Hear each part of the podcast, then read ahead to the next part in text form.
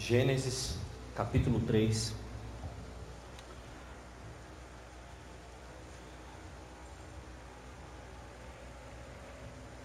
Versículo 8.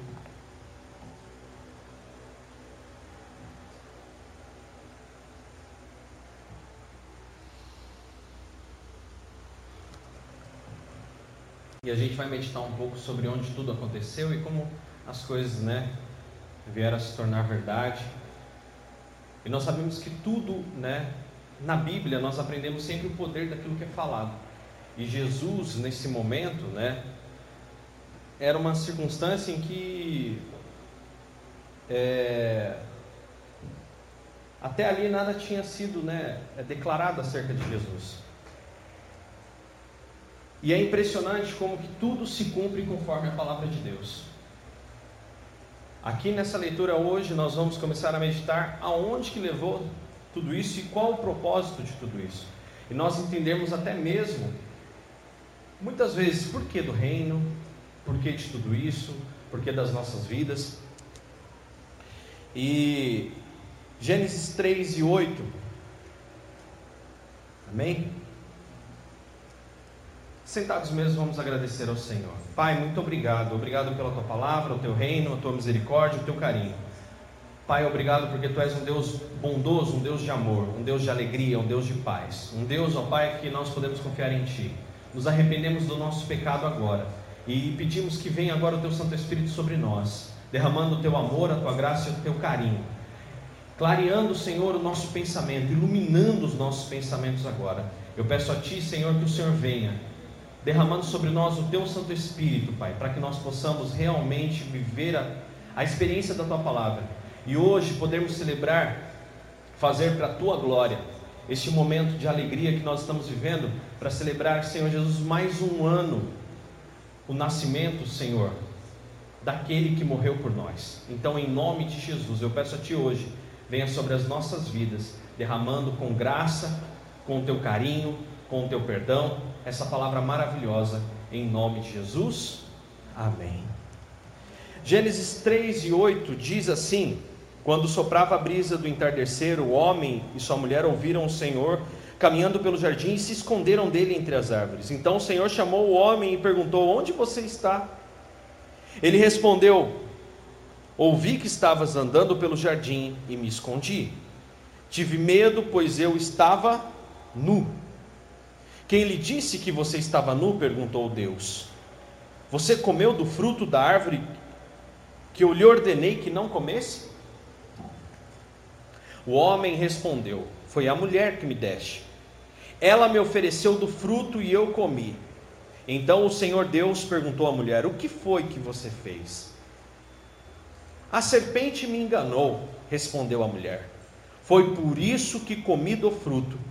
Então o Senhor Deus disse à serpente: Uma vez que fez isso, maldito é você.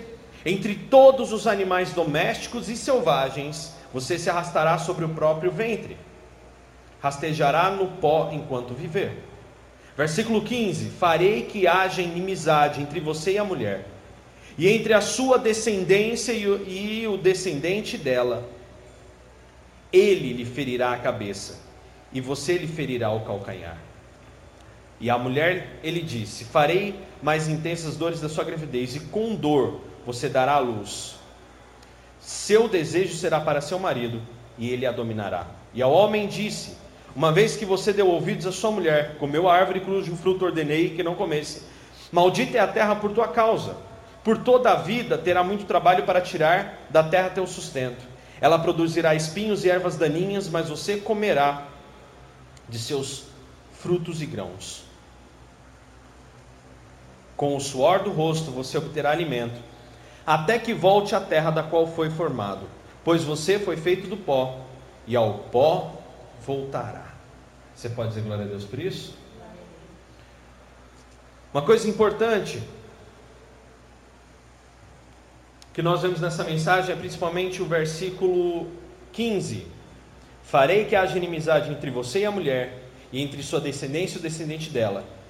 Ele lhe ferirá a cabeça. Você pode dizer glória a Deus por isso? É impressionante nós vermos acerca do nascimento de Jesus, porque o nascimento de Jesus é algo tão poderoso, irmãos, que muitas pessoas não se atêm para pequenos detalhes. Alguns estudos, inclusive a, a cronologia bíblica, né? A cronologia bíblica ela, ela data que mais ou menos antes de Cristo foram aproximadamente 5 mil anos. Viveu o homem 5 mil anos antes de Cristo. E depois de Cristo vive o homem hoje 2017 anos. E o que eu quero falar com isso hoje? Como que alguém tão poderoso possa muitas vezes passar por despercebido? Observe os sinais. Veja que interessante. Uma das coisas que eu mais observei ao longo do tempo e caminhando e lendo a palavra de Deus é que a gente chega no ano zero e eu vejo os homens, né, são praticamente neandertais melhorados. Praticamente neandertais melhorados. Você vê uma situação precária de habitação, situação precária de alimento, situação precária de vestimentas, situação precária de vida, um mundo dominado por guerras. Um período anterior, nesses 400 anos onde houve silêncio, também a história relata sobre imperadores, pessoas ruins e más que imperaram, como Alexandre o Grande. Antes disso, nós tivemos in, in, impérios babilônicos, sírios, persas, egípcios, onde no mundo só havia devastação. E aí Jesus vem ao mundo, e hoje nós estamos dois mil anos após, apenas dois mil anos. Irmãos, é impressionante como as pessoas não se atêm a esse detalhe. A humanidade existe há sete mil anos e somente dois mil anos após, justamente a data comemorada do nascimento de Cristo, então, somente dois mil anos nós damos um salto gigantesco em tecnologia, em relacionamentos, em crescimento, em habilidades, em inteligência. É impressionante, irmãos, como, como o mundo evoluiu em dois mil anos. É impressionante. E quanto mais o, a palavra de Deus verdadeira, fiel, aquela pregada pelos discípulos foi expandindo, expandindo, expandindo. Quanto mais foi alcançando, você repara que quanto mais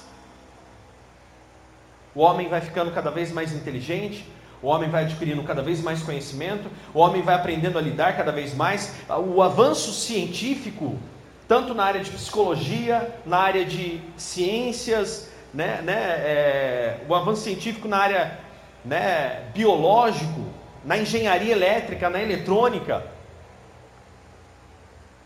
em dois mil anos deu um salto. Hoje o que tem de informação por dia na internet supera em três vezes mais aquilo que foi registrado durante toda a Idade Média. Em um dia de internet, a gente tem mais do que o triplo de tudo que foi escrito na Idade Média, se comparado informações. É impressionante. Temos algum, algumas pessoas que falam, ah, mas só que esse calendário só existe para o cristão, porque esse é um, é um calendário cristão. Concordo.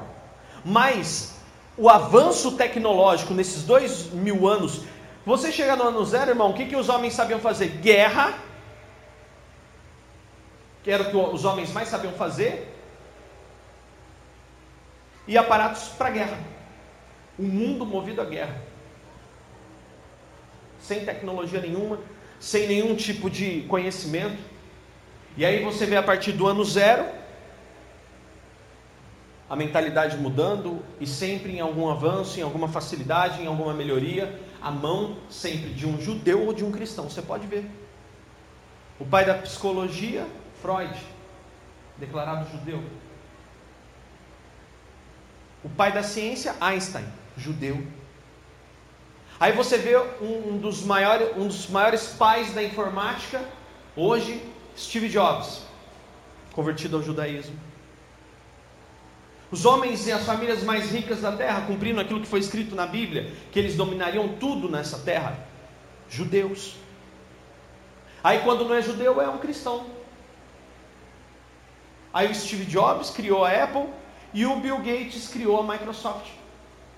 Bill Gates, cristão. A maior potência mundial, uma potência cristã convertida ao Senhor Jesus. Mas Dani, todas essas guerras, esses males todos. Então Deus ajudou a patrocinar tudo isso? Não. Você viu uma coisa em Gênesis? Que o homem teve o seu livre arbítrio. Deus nunca interferiu no livre arbítrio do homem, mas nem por isso ele deixou de dar chance. Pensa, Deus chegar e falar assim: não, eu não vou esclarecer o conhecimento deles, eu vou deixar eles assim mesmo, porque se eu esclarecer o conhecimento, eles vão se destruir. Sem conhecimento nenhum, nós tivemos homens como Alexandre o Grande, que eu citei aqui, os reis persas, os sírios e os babilônicos e os egípcios, e destruiu o mundo do mesmo jeito. Então Deus dá conhecimento ao homem. Mas qual que é o enfoque de tudo isso? Por que, que eu estou citando tudo isso? Porque não é possível que as pessoas não enxerguem que em dois mil anos a presença de Jesus nas nossas vidas, porque hoje Ele está em espírito e em verdade aqui. Ele falou: Estarei com vocês todos os dias, até que o mundo se acabe, até que os séculos se consumam. E aí? E é impressionante como que muitas pessoas ainda não acreditam em Jesus. É impressionante. É impressionante como que muitas pessoas veem todos. É, olha, eu vou dizer, é, não somente testemunhos pessoais de transformação pessoal, de cura, de libertação, de, de, liberta, de, de transforma, cura da alma, né? Cura física também. Mais do que isso, ainda sinais nos céus que se cumprem, conhecimentos que foram comprovados só depois de 1700, quando a tecnologia avançou um pouco mais para poder medir determinadas coisas, e já estava tudo escrito na Bíblia, já estava tudo escrito na palavra de Deus. Deus ensinando, ensinando os homens. E aí, Dani? E aí que o nascimento de Jesus é algo tão poderoso para nós. O reino de Deus implementado é algo tão poderoso para nós que muitas vezes a gente não dá a devida atenção. Muitas vezes a gente não entende o que, é o reino de Deus na nossa vida. Olha só, Pedro, junto a Jesus, quando Jesus fala: Quereis vós também ir com eles? Pedro vira: Para onde iremos? Nós somente do Senhor. O Senhor tem palavras de vida eterna. E Jesus, em outras circunstâncias, também fala: Olha, sem mim vocês não podem fazer nada. Quando Deus lança aquela palavra na frente da mulher e da serpente, que ele diz: Olha, vai nascer um do ventre da mulher que pisará a sua cabeça. Ali foi dada uma palavra, algo tão poderoso, que daí o profeta Isaías, abra lá no livro de Isaías, capítulo 9.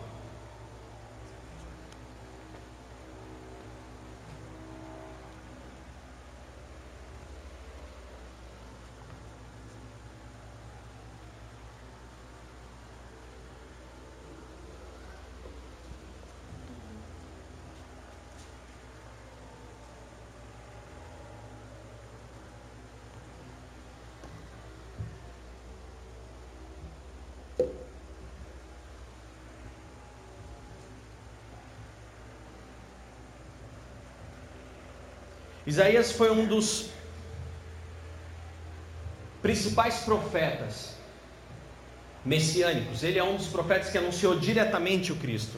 Isaías 9:1 diz assim: Esse tempo de escuridão e desespero, no entanto, não durará para sempre. A terra de Zebulon e de Naftali será humilhada, mas no futuro a Galiléia dos gentios, localizada junto à estrada entre o Jordão e o mar, se encherá de glória. O povo que anda na escuridão verá a grande luz. Para os que vivem na terra de trevas profundas, a luz brilhará. Tu multiplicarás a nação de Israel, e seu povo se alegrará. Eles se alegrarão diante de ti, como os camponeses se alegram na colheita, como os guerreiros ao repartir os despojos.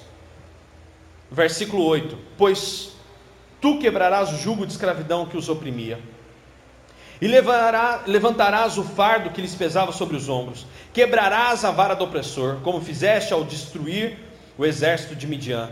As botas dos guerreiros e os uniformes manchados de sangue das batalhas serão queimados, servirão de lenha para o fogo. Pois um menino nos nasceu, um filho nos foi dado, o governo estará sobre seus ombros. Ele será chamado de maravilhoso conselheiro, o Deus poderoso ou Deus forte, o Pai eterno, o príncipe da paz. Seu governo e sua paz jamais terão fim. Reinará com imparcialidade e justiça no trono de Davi para todo sempre.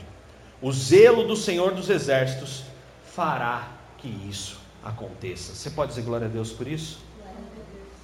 Olha só o que o profeta Isaías diz aqui que o governo estará sobre os seus ombros. Ele será, será chamado de maravilhoso conselheiro, Deus forte, Pai eterno e príncipe da paz. Aqui fala acerca da implementação de um reino. Fala acerca que um menino nascerá para trazer um reino, para instituir um governo. Está sobre os seus ombros governar poder restituído. Algo tão poderoso, algo tão maravilhoso, que o profeta Isaías profetizou isso e falou: Olha, o seu governo não terá fim, será um governo eterno e de paz, paz eterna. E Jesus nasce. Em Isaías, ainda no capítulo 7, se eu não me engano, ainda fala que o nome dele será Emanuel, que é o Deus conosco. E aí em João capítulo 1, você olha lá onde João ele narra, no princípio, é, no princípio ele era o verbo, e o verbo se fez carne. Às vezes a gente se perde tanto às vezes a gente esquece que nós somos cidadãos de um reino instituído. E hoje o nascimento de Jesus, para ser lembrado, é para nos lembrar principalmente que nasceu aquele que instituiu um reino, aquele que é maravilhoso conselheiro, aquele que é um Deus forte, aquele que é o Pai da eternidade, aquele que é o príncipe da paz. Quando nós vemos essas quatro atribuições de Deus, na figura de Jesus como rei, nós vemos quatro circunstâncias que nos amparam em todas as áreas da vida. A primeira delas é maravilhoso conselheiro, ou seja, você precisa de o quê? Conselhos para a vida? Você precisa de um caminho melhor? Você precisa agir de uma forma melhor? É Ele a pessoa que vai te ajudar, Ele sabe tudo, Ele é Deus. E Ele vem em forma humana para poder viver e, realmente governar e colocar um reino em prática.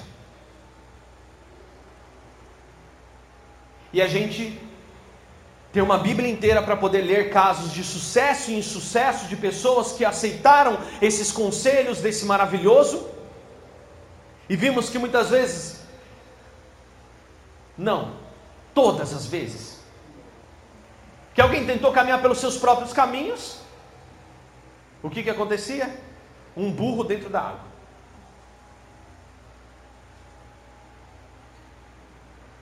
Dani, por que um burro na água? Porque você já reparou que o, burro ele anda travadinho? burro não nada, irmão. Cavalo nada. Mas o burro ele empaca. Se o burrinho cai na água, irmão, ele não vai. Porque ele sabe que a perninha dele anda travadinha. E ele dá com os burros na água. A gente dá com os burros na água. Nós não saímos do lugar porque deixamos de ouvir o maravilhoso conselheiro nas nossas vidas. Esquecemos que nasceu um maravilhoso conselheiro. Esquecemos que veio para nós o maravilhoso conselheiro. E aí nós temos um Deus poderoso, ou algumas traduções, um Deus forte, que, que é um Deus poderoso? O que, que, no que ele, o que quer dizer essa atribuição do Rei Jesus como Deus poderoso? Essa atribuição do Rei Jesus é que nele nós podemos todas as coisas. Se eu sou fraco, ele é forte. Se eu sou pequeno, ele é grande. Se eu sou homem, ele é Deus. E se ele é Deus, como diz a música, ele tudo pode em nome de Jesus. Amém. Às vezes nós tentamos ser fortes. E esse é um grande problema. Lembra que eu já falei para vocês que a gente vive uma utopia, uma utopia ridícula de que ah não, crente não pode ter problema. Crente só é se está tá em pecado, irmão. Não é pecado não. Existem coisas que vêm para nossa vida para provar realmente se nós acreditamos naquilo que pregamos. Se nós acreditamos realmente, se nós estamos praticando aquilo que estamos vivendo. Temos que confiar totalmente no Deus forte. Você tem que ser, olha, olha o que a palavra diz, para você ser forte no dia da angústia. Mas forte sozinho? Seja forte, simplesmente forte? Não. Eu posso dizer uma coisa: a Bíblia fala sobre alicerces. Paulo fala sobre o seguinte: que muitas pessoas estavam com um bando de mimimi dentro da igreja, porque, ah, eu gosto de Paulo, eu gosto de Pedro, eu gosto de Fulano, eu gosto de Apolo. Paulo falou: o problema é de vocês. Não sei se é por Paulo, se é por Pedro, se é, não sei por quem vocês estão, mas uma coisa eu digo é que o alicerce é um só. O alicerce ele é Jesus e ele é a sua palavra. Tudo que for levantado sobre esse alicerce será colocado a fogo. E aquilo que for de obra mais pura durará. Se for de palha, no primeiro calor pega fogo. O que que Paulo está dizendo isso? Paulo está querendo dizer que se nós colocarmos a nossa fé conhecendo a Jesus e praticando, sabe quando você pratica algo e você fala assim, por, alguém pode te perguntar por que você faz isso? Você já parou? Se alguém te perguntar assim, por exemplo, se alguém chegar hoje e falar para você assim, olha, por que você faz o que faz? Por quê? que será que eu responderia? Por que será que eu perdoo? Por que será que eu vou à igreja? Por que será que eu aceitei me casar e não viver uma vida sozinho, batendo cabeça como pagãos? Por quê? Porque existe uma coisa que é alicerce, que é forte, que é palavra. E Jesus disse: olha, olha o caminho, é palavra. Jesus disse: Eu sou essa palavra. E se as minhas palavras estiverem em vocês, e vocês praticarem, eu e o Pai viremos e faremos morada. E se eu e o Pai viemos e faremos morada, Ele é a sua própria palavra. E o que isso tem a ver? Seu alicerce deve ser a palavra, porque ela é o seu Deus forte. Quer ter uma vida forte? Sabe por que, que você muitas vezes podia ter mandado e não mandou? as pessoas se explodirem, porque o seu alicerce é o seu Deus forte. Você não é forte, um cristão não é forte por si, um cristão é forte pela palavra. Aprende na palavra, toma uma determinada decisão, e muitas vezes poderia ter tomado uma decisão como um pagão, como um humano, mas você confia no Deus forte. Você aprendeu a palavra, você conhece o Deus forte, então você pode viver o Deus forte. Deus forte. Eu sou fraco, mas eu vivo porque Ele é forte. Maravilhoso conselheiro, Deus forte, o Pai da eternidade. Pai da eternidade, por quê? Salomão fala assim: Deus cria o homem e coloca no seu coração o desejo pela eternidade. Não é à toa que os seres humanos, de forma. Hoje mesmo a gente estava conversando lá na Lena, lá, falando sobre que hoje parece estar acontecendo um transplante de cabeça pegando a cabeça e colocando no outro corpo. Tentaram fazer com um macaco, uma semana depois ele morreu. Vai dar certo no ser humano, não é mesmo? Isso é bizarro. Os seres humanos estão sem limite. Fizeram um clone da ovelha Dolly, uma época atrás. Por que, que não continuaram clonando gente? Porque não deu certo. porque não deu certo.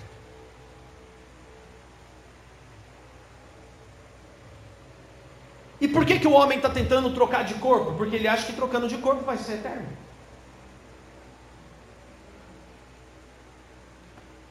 Não faz sentido. Transplante de cérebro. vou pegar o cérebro desse aqui, colocar nesse aqui e ele vai viver para sempre. É só um cérebro. É só fazer as conexões.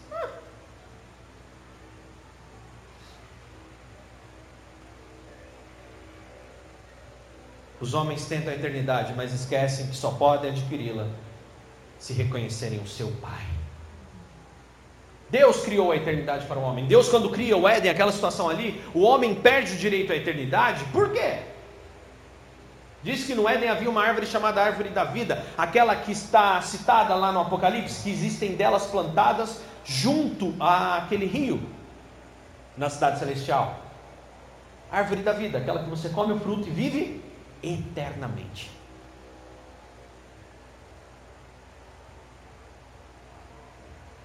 Deus é quem criou a eternidade, por isso Ele é o Pai da eternidade. Tudo aquilo que Ele cria, Ele é Pai. Como esperamos viver a eternidade sem aquele que a criou? Outra coisa que eu me pergunto, por que andamos tão ansiosos com as coisas daqui, sendo que o nosso plano é muito mais além? Como que às vezes a gente anda tão ansioso para que as coisas aconteçam aqui, sendo que num instante só, num piscar de olhos, passamos a viver o plano perfeito que o Pai criou para nós, que é a eternidade. Deus não te criou para morrer. E é por isso que quando seguimos a Cristo, somos alimentados de uma, uma esperança eterna. Acredite no Pai da eternidade. Traga Ele para você. Se volte para Ele, porque na verdade, quando eu digo trazê-lo para ti, é, é você se colocar na posição que você precisa somente. E aí ele fecha falando sobre a quarta referência desse, desse rei, esse Emanuel, esse Deus conosco, o príncipe da paz. Eternidade, paz, conselho e força. Quando a gente vê falar sobre príncipe da paz, o príncipe da paz, aquele que traz a paz, aquele que ministra a paz, aquele que rege a paz, aquele que quando ele traz algo para a tua vida não traz para você ficar incomodado. Aquele que quando Davi queria paz, ele sabia em quem ele podia recorrer. Aquele que até Saul, quando precisava de paz, chamava a Davi que conhecia esse que tinha paz para derramar. Uma das coisas que nós mais buscamos é paz. Veja que esse reino, esse rei, ele é completo de tudo o que você precisa. Esse rei, esse Emanuel, esse Deus conosco, esse, esse menino que nos nasceu,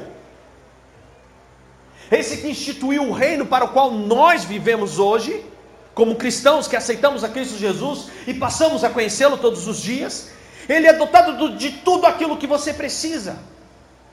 Se você não tem paz, Ele é o príncipe da paz, Ele ministra a paz. Então, se você busca a Sua palavra e pratica, você tem paz, porque você sabe que vai dar tudo certo. A paz é ministrada sobre você, aleluia.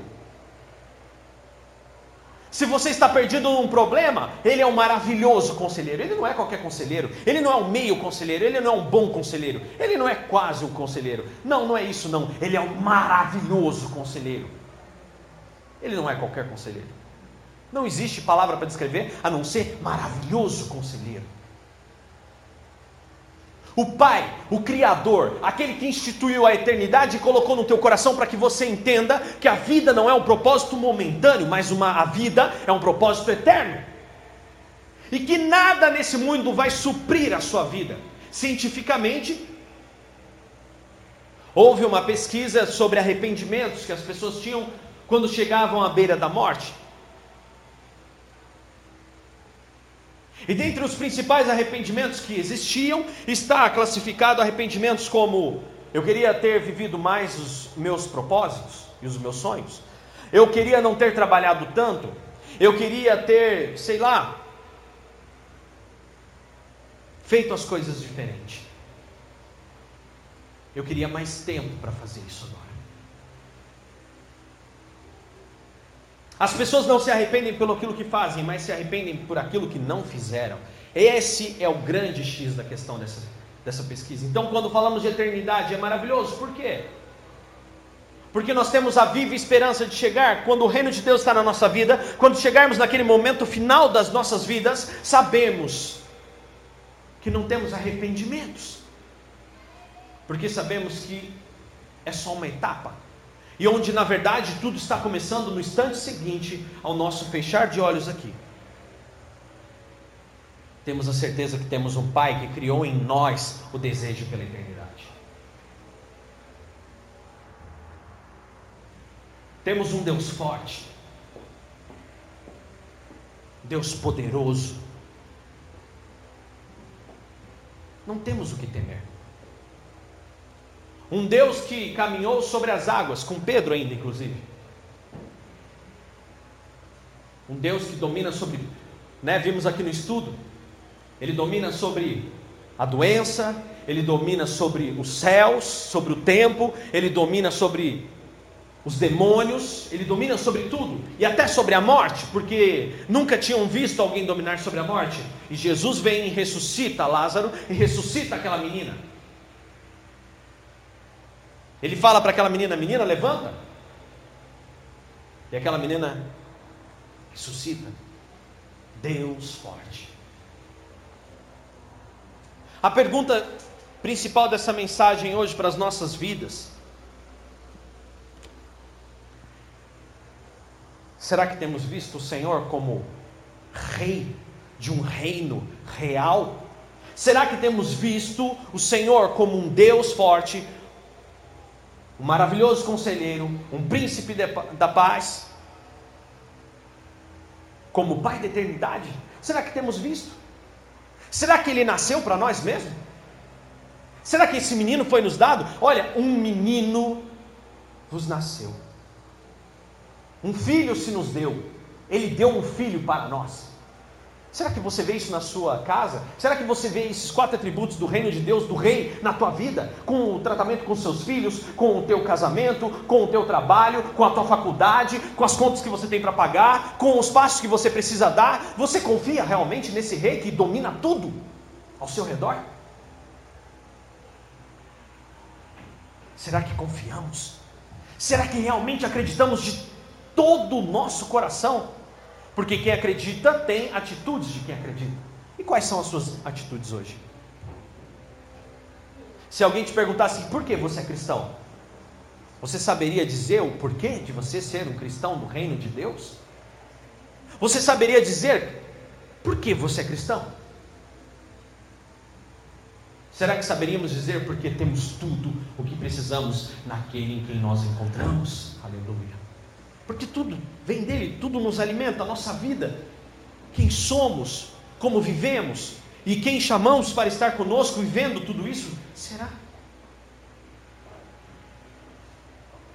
Fique em pé, aleluia.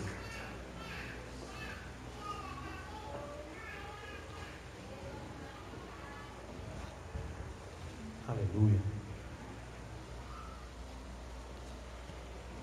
Jesus nasceu para nós? O rei nasceu para nós? Se pergunte hoje se o rei nasceu para você. O rei nasceu para você? Será mesmo que o rei nasceu para nós? Que ele nasceu nas nossas vidas? Se ele nasceu, por que não recorremos a ele?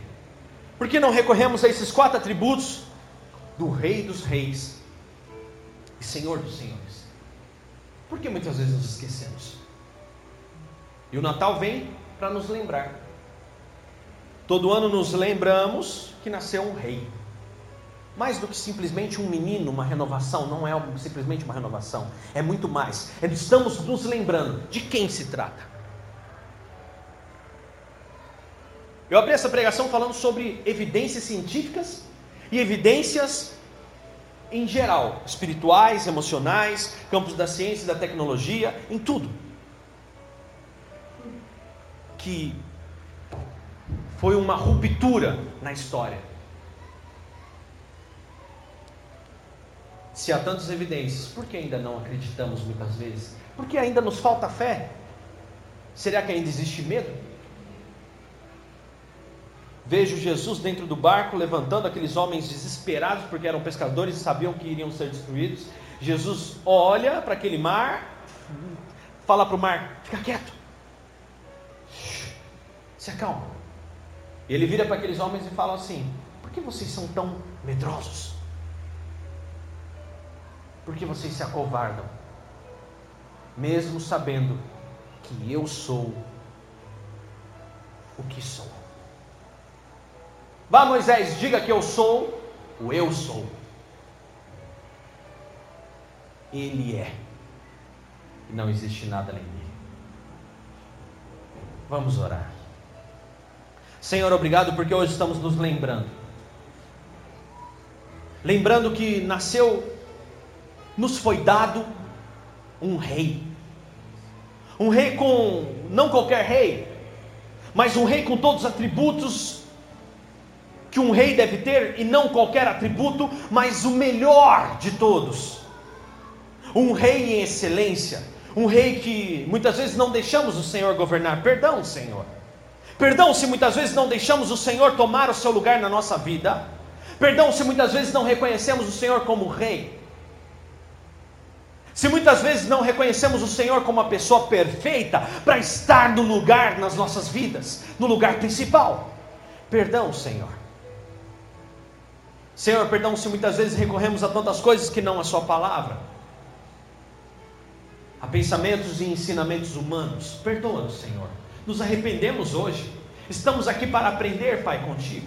Estamos aqui para lembrar que nasceu um Rei Salvador para nós. Um Rei perfeito, um rei que não, não, não, não nos governa somente aqui, mas é um reino eterno. Como o Senhor mesmo disse a Pilatos: o seu reino não é daqui. Então, Senhor, queremos o Senhor para nós. Queremos o Senhor nas nossas vidas, queremos todos esses atributos. Queremos, Senhor, adorá-lo por isso. Queremos glorificar ao Senhor, principalmente com as nossas atitudes de confiança hoje, Senhor. 2018 está chegando aí. E hoje nós queremos unção do Teu Santo Espírito. Senhor, nós queremos aqui ser revestidos, queremos ser perdoados, queremos ser limpos, queremos receber a tua unção neste lugar, queremos, Senhor Jesus, receber a tua graça. No nome de Jesus, hoje, reveste-nos, ó Pai. Limpa-nos hoje, Senhor, por amor do teu santo nome. Eu peço a Ti hoje, Senhor, que o Senhor venha abençoando as nossas vidas, derramando sobre nós o Teu Santo Espírito, a Tua misericórdia, o Teu carinho. Abençoa-nos hoje Perdoa-nos assim como temos perdoado, quebra de nós, ó Pai, tudo aquilo que não provém de Ti. Desfaz todo o pensamento contrário e tira o medo de nós. Tira a covardia, a timidez, a fraqueza, o desânimo. Tira, Pai, no nome santo de Jesus hoje. Queremos colocá-lo, Senhor, entronizado no, centro da nossa vida. Assim como Napoleão Hill viveu aquela experiência, destronando, Pai, aquele sentimento de medo e sendo entronizado o Senhor no centro da vida dele, seja entronizado o Senhor hoje na nossa vida. Em nome de Jesus hoje, seja o Senhor entronizado em nós. E que todo pensamento maligno saia das nossas vidas. E que nós sejamos reflexo da tua presença, da tua transformação e da tua glória. Todos os dias enquanto vivermos, ó Pai. Em nome de Jesus. Nós te louvamos e te bendizemos para todos sempre. Amém e amém. Se você concorda com isso, diga assim: Eu concordo. Eu concordo. Em nome de Jesus. Aplauda ao Senhor.